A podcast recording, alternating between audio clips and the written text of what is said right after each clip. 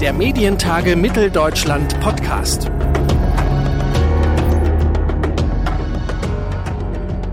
Hallo und herzlich willkommen zu einer neuen Folge des Podcasts der Medientage Mitteldeutschland. Podcasts, Streaming-Angebote, Apps oder Radio. Noch nie hat es so viele Möglichkeiten für Hörerinnen und Hörer gegeben, Audioinhalte zu konsumieren. Die klassischen Radiounternehmen stehen damit vor der Herausforderung, genau dort präsent zu sein, wo sich ihre Zielgruppe aufhält. Wie lassen sich neue Verbreitungswege und bestehende Geschäftsmodelle kombinieren? Wie können Radiosender Drittplattformen für sich nutzen? Darüber spreche ich mit Stefan Zilch, General Manager des Livestreaming-Audiodienst TuneIn in Deutschland. Und damit hallo und herzlich willkommen, Stefan Zilch, und hallo und herzlich willkommen zu dieser Ausgabe. Jetzt gibt es TuneIn ja schon seit 2002, aber erst seit 2021 gibt es ein Büro in Deutschland. Dabei sagt ihr ja, Deutschland ist nach eigenen Angaben, nach euren Angaben, der größte Markt außerhalb der USA. Warum hat das so lange gedauert? Also es ist so, das ist auch so ein bisschen mein Learning in der Industrie, dass in Deutschland das Thema mit Lizenzrechten oder generell eben, ne, also das Thema GEMA ist, glaube ich, bekannt, Verwertungsrechte und wie, wie hier Inhalte lizenziert werden, ist in Deutschland oder in Europa grundsätzlich anders als in Amerika. Das heißt also, man sieht, dass es sehr, sehr große Audioplattformen gibt in Amerika, die eigentlich nie aus dem Markt rausgegangen sind. Zu meiner Zeit, als ich bei Spotify war, gab es noch einen ganz coolen Streamingdienst, der hieß Pandora. Das war auch schon so algorithmisch zusammengestelltes Radio, habe ich meine Lieblingsband eingetippt und dann kamen so Playlisten von ähnlichen Künstlern. Die sind auch nie nach Europa gekommen, die waren hier mal verfügbar, aber dann mussten die natürlich äh, den Laden zumachen, weil sie gar keine Lizenzen hatten. iHeart, in der Radioindustrie, großer Begriff, glaube ich, so der größte Radiokonzern der Welt, ist da auch nie wirklich rausgegangen. Das heißt also, das ist schon immer sehr beschränkt gewesen. TuneIn als Plattform hat tatsächlich nie außerhalb Amerikas irgendwelche Aktivitäten oder, oder jetzt Teams aufgebaut oder Marketing gemacht, Werbung gemacht oder irgendwas. Aber das Team hat einen sehr, sehr guten Job gemacht bei der Distribution. Das heißt also in sämtliche Geräte, Smart Speaker, Autos. Wir sind ja in hunderten Geräten verfügbar. Und darüber kommt dann natürlich automatisch Reichweite und die dann eben auch aus Ländern, um die man sich eigentlich nie gekümmert hat.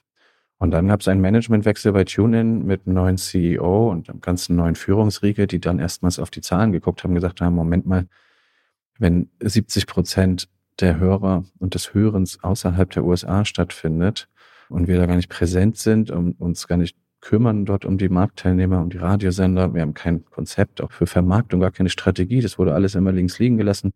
Das ändern wir jetzt mal. Ähm, Deutschland ist ja der erste Markt, weil eben der größte nach den USA. Wir haben jetzt auch schon einen Kollegen in London, der dort dann mit den britischen Sendern oder allen ja, Audio-Plattformen eben dann auch spricht. Und das gehen wir jetzt mal an. Wir sind keine Riesenfirma. Wir können nicht irgendwie so 20 Länder auf einen Knopfdruck irgendwie launchen, so wie das äh, früher irgendwie bei Facebook oder bei Spotify ging, sondern wir müssen das eins nach dem anderen machen. Ähm, aber das ist für Deutschland hat es jetzt schon sehr gut funktioniert. Und was ist eure Perspektive für Deutschland? Na, wir sind jetzt schon Marktführer, wenn man so will, unter den Radioaggregatoren. Das ist so das Wort der Radioindustrie, was für TuneIn, aber auch andere Partner wie Radio.de oder sowas genutzt wird. Da sind wir jetzt schon da. Das Ziel ist, Reichweite zu generieren über Konnektivität. Die große, die, die Vision natürlich von TuneIn, so das Radio in das nächste Zeitalter zu führen, was natürlich digital ist und was eben auf Konnektivität und Ubiquity ist ein Wort, was Amerikaner sehr gerne nutzen, was sich in Deutschland ganz, ganz schwer übersetzen lässt. Man könnte das so als allumfängliche Erreichbarkeit eigentlich so übersetzen. Also einfach alle Inhalte überall auf allen Plattformen anzubieten, ob das Smart Speaker sind, ob das die ganzen Autos sind. Ich bin jetzt gar nicht der große Techie, aber es gibt wohl irgendwie Probleme, sozusagen klassisches UKW-Radio in Elektrofahrzeuge zu leiten, weil da irgendwas nicht funktioniert die Art und Weise, wie die eben zusammengebaut sind. Also alle, alle neuen Autos, die ja heute auf den Markt kommen, ähm, sind ja eigentlich schon komplett digitalisiert. Da habe ich nur noch Screens.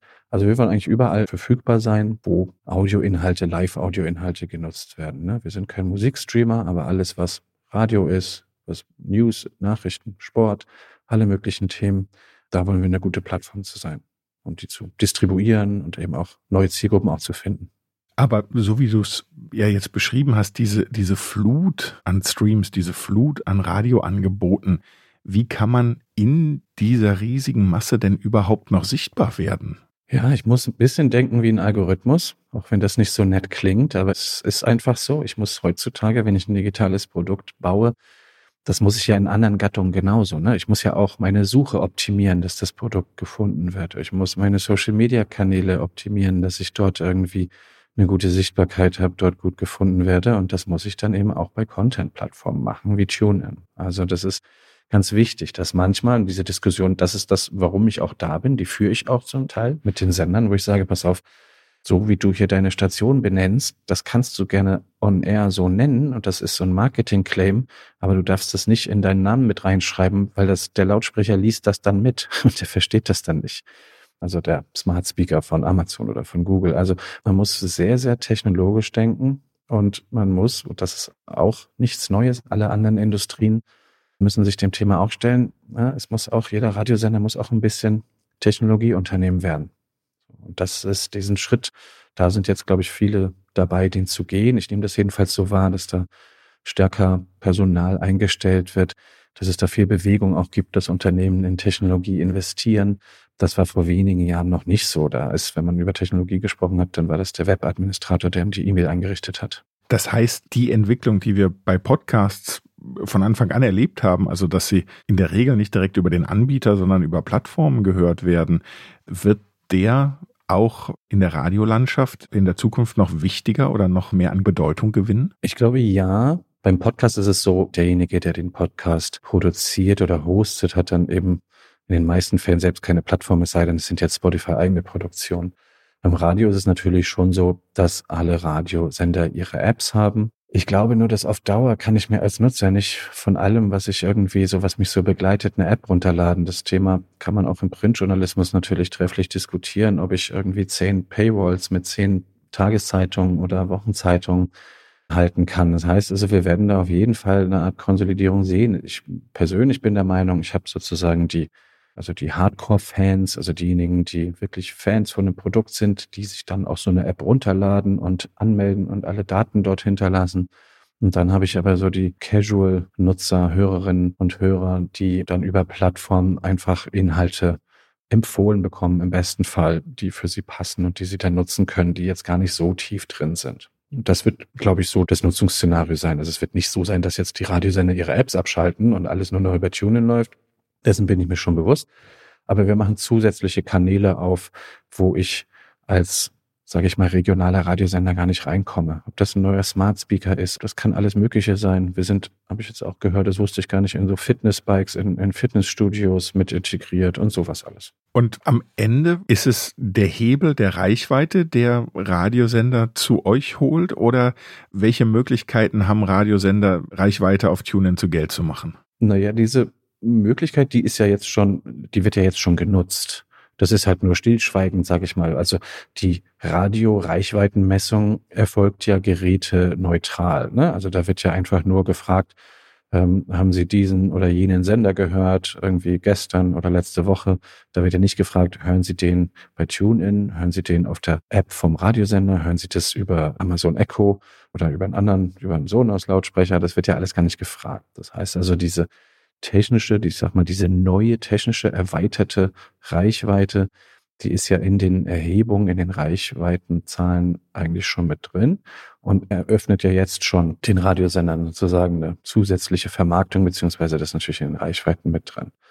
Was wir zusätzlich besprechen, dann mit den Sendern, mit denen wir wirklich dann auch große Partnerschaften eingehen, ist, kann man zusätzliche Angebote schaffen, die nur digital sind oder die nur auf einer TuneIn-Plattform leben können. Das machen momentan so alle noch ein bisschen das Gleiche. Ne? Ich habe den einen großen Simulcast, den kenne ich so aus dem klassischen Live-Radio und dann habe ich meine ganzen Genre-Kanäle. Kann man das auch mal anders denken? Kann man für andere Zielgruppen denken? Ich kann natürlich ganz gut sehen, dadurch, dass ich den Vergleich habe zu den USA, was da so Trends sind, was hier fehlt oder was hier noch so gar nicht besetzt ist. Ne? Also das Thema so Zielgruppenradio. Das können Themen sein, wie zum Beispiel Sport. So, da sind wir überhaupt nicht gut. Ich kann mir klar in der ARD nachmittags die Bundesliga-Konferenz anhören, aber ansonsten ist da wenig Sportbezug, außer jetzt so reines Nachrichtenvorlesen von Ergebnissen. Ne? Aber in Amerika habe ich hunderte Sportsender, die sich nur damit beschäftigen, wer jetzt gerade, na gut, letzte Nacht war Super Bowl, ne? also jetzt ist natürlich gerade sehr präsent, aber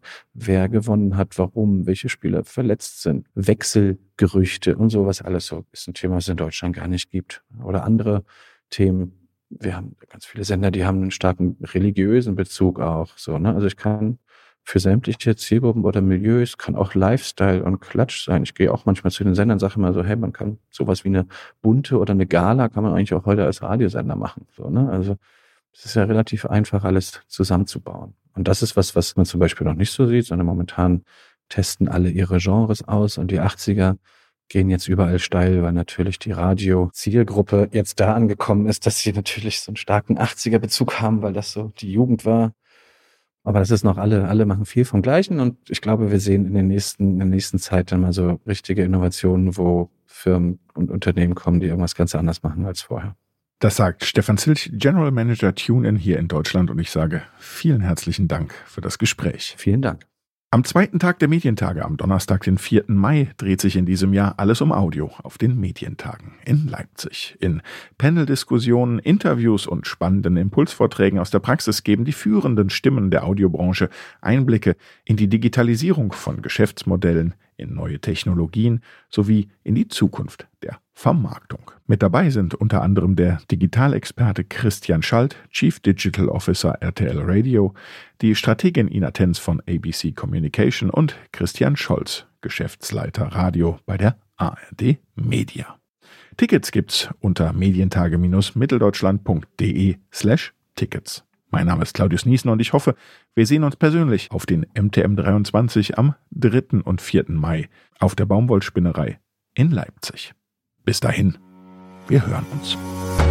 Der Medientage Mitteldeutschland Podcast.